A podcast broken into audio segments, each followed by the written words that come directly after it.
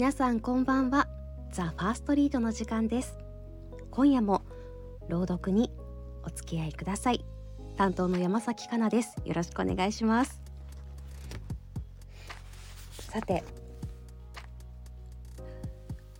今日お届けする作品は、えー、九州大学文芸部のペンネーム川村和夫さんの作品です。皆さん囲碁ってしたことありますか？私あまりよく分かっていません。ルール。あの、ね、漫画でブームになったりとかあとはあのドラマに出てきたりとかそういうので知っているくらいで今日ねあの囲碁が出てくる作品なんですよ。うん、なんかこうすごく時間のかかる勝負みたいなイメージがあるんですけれどもそういうちょっと長くドーンと構えて聞いてもらえればと思います。タイトルが御会所より徒歩5分ですお聞きください。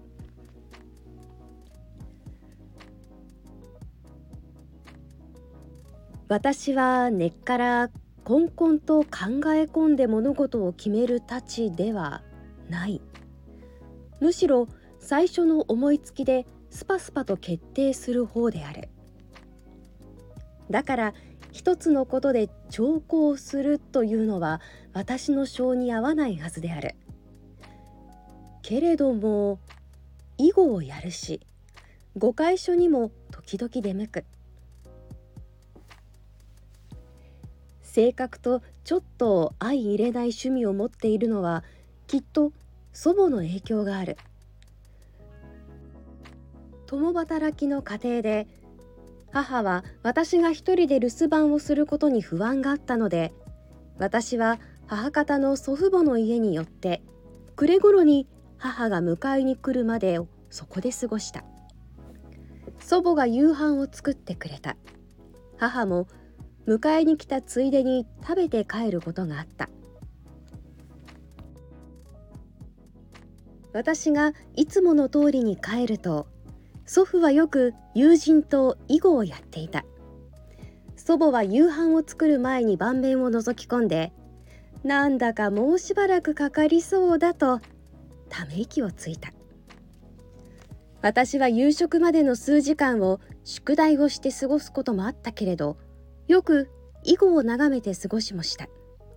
祖父と祖父の友人は四角な碁盤の上に白と黒の石を並べて戦う。リバーシと違って白と白に挟まれた黒がひっくり返って白になることはない。白と黒は最後まで入り混じっている。私はその頃まだルールを知らなかったから祖父が困ったようにうなり出す理由も勝負が決まった理由も全くわからなかった。祖父は自らの負けを悟るとあぐらの組み方を何度も変える。私は局面よりもむしろそっちで優勢劣勢を判断した。私にしたって2人の様子や時々思い出したように小石が置かれていく様子などをつぶさに観察していたのではない。5部か10部かそのくらい観戦し宿題をする。計算などがつまらなくなるとまた2人が苦い顔をしているのを見る。それに飽きるとまた宿題に戻る。そうこうするうち夕食の時間になり宿題は済んでいたり済んでいなかったりする。以後も住んでいたり住んでいなかったりする。昼から始めてまだ終わらんことがあるんなぁと祖母がなじる。祖父は妙手を刺されるよりずっと困った顔で返事をする。それでいつ打ち方を教わったのか今になると思い出せない。確か小学校の6年生か中学1年生かその頃のはずだがもとより野獣馬だけは長いことやってきたからその記憶がないまぜになってはっきりしない。ずっと昔から定石を理解していた気もする。逆にまともに打てるようになったのは案外最近という気もする。大雑把な計算でもかれこれ20年はやっているのだが果たして私はいつからそれなりの技量を持ったのだろうか。兆候は嫌いだけれど考えふけることはあってこうして時々過去を振り返りもするのだがふとすると周囲の景色に注意が向かずただ思い巡らしてばかりいる。そのせいで今いる場所まで自分がどの道をたどってきたのかもはっきりしない時がある。なんだか化かされでもしたようなまたどうせ知っている道を選んできたと割り切れるようなどうも静かなおののきとでも言うほかない不思議な心地である。もちろんよく知るところを歩いていたのなら安心できる。それならまだ良いのだが私はある時気づくと知らない道を歩いていたものである。手持ち無沙汰な午後をやり過ごすために御会所に行ってその帰りのことである。これまで何度となく来たことのある辺りだけれど私は偶然行き当たったその通りを知らなかった。別に遠く離れた場所にいたわけではない。近くの小さな公園に町内の地図があってすぐそばに例の御会所もあるとのことだった。空想にふけっていたのはせいぜい45分だろう。すると知らない土地に迷い込んだようで戦慄していた心もにわかに落ち着く。普段は表通りばかり通っていたから住宅街は迷路と同じだったそれだけのことじゃないか表に出る道を探すため再び地図を眺めるついでに私は町に何があるか調べた。と言ってその地図が示すのは3丁目と名の付く範囲に限るようだがそれにしても細かな路地が張り巡らされ家々が立ち並んでいるらしかった。そこいらに住んでいる人ではなくてはあるいは迷ってしまうかもしれない。美術館があると知ったのはその時が初めてだった。私は地図上に唯一名前が載っている建物を認めた。アートギャラリー瀬野と名付けられているそれは表記からするとそう大きな建物でもないようである。ほんの一軒家ほどの大きさでちょっとした個展を開くための画廊なのだろう。縁を感じた私は結局そこへ立ち寄った。さりとて単なる直感に過ぎないからそこで誰が個展をしているのかそもそも何らかの催しをしているのかは何も知らない。とにかく行ってみたのだった。折よくある画家の展示がされてあった。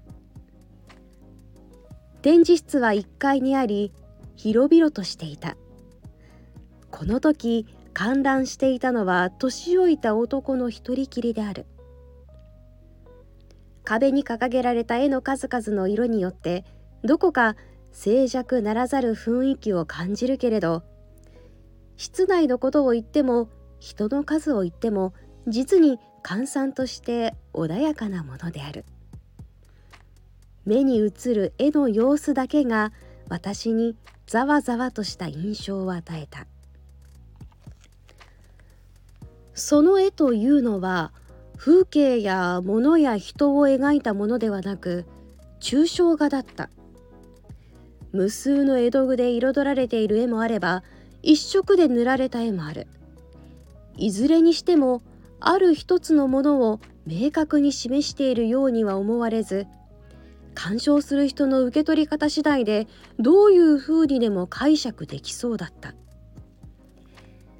そういうことで私はぼんやりとした印象は抱くのだけれど描かれているものが何なのかがわからないだけにひとしきり眺めなんとなく好きかどうかを判断して次に行く。という簡単な鑑賞方法しかできなかった。第一には私がこれまで美術館で絵画を見る経験をしてこなかったこともある。もう一つには兆候を嫌って一つの物事に深く取り合わないこともあるかもしれない。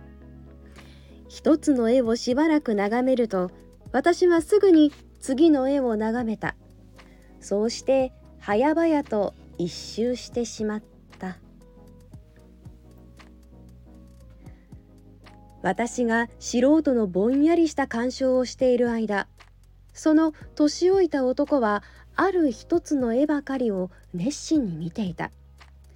その絵が特に何かをはっきりと示しているわけではないように思うのだがそこに決定的な暗示があるようにそしてそれに気づいて目が離せないかのように老人は飽きることなく眺め続けていた。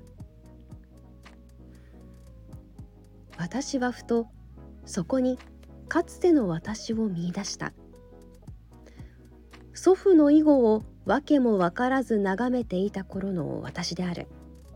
あの頃囲碁のルールなど知らずに碁石に置かれていくのを見ていた。けれどもある日祖父に教わって私は次第に置かれた位置から祖父たちの考えを伺い知ることができるようになった。今ではただの石の並びとは思わずどちらが優勢とかこの辺りをどうにかしたいものだとか考えを巡らせられるようになった。するとこの男も絵画に精通して抽象画の鑑賞方法というのをよく心得ているのかもしれない。私が知らないだけできっとそういうものがあるのだ。最初は色の配置などをただ見るだけに終始するとしても熟達すれば作者の意図や絵画の評価ができるようになるのかもしれない。そんなことを思って何度か個展に足を運んだ。今でも近所で展覧会があると誰の絵かに関係なく出向いている。囲碁と同じだと思ったからだ。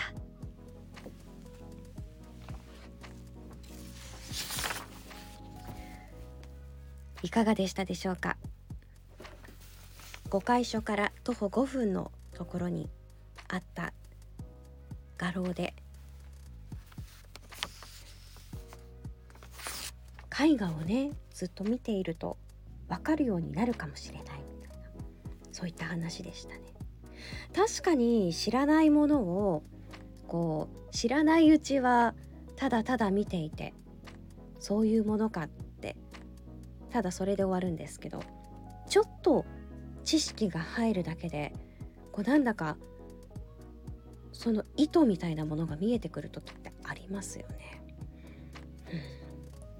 うん、そんなことに気づかされてくれる作品メッセージが込められていたのかなと思います。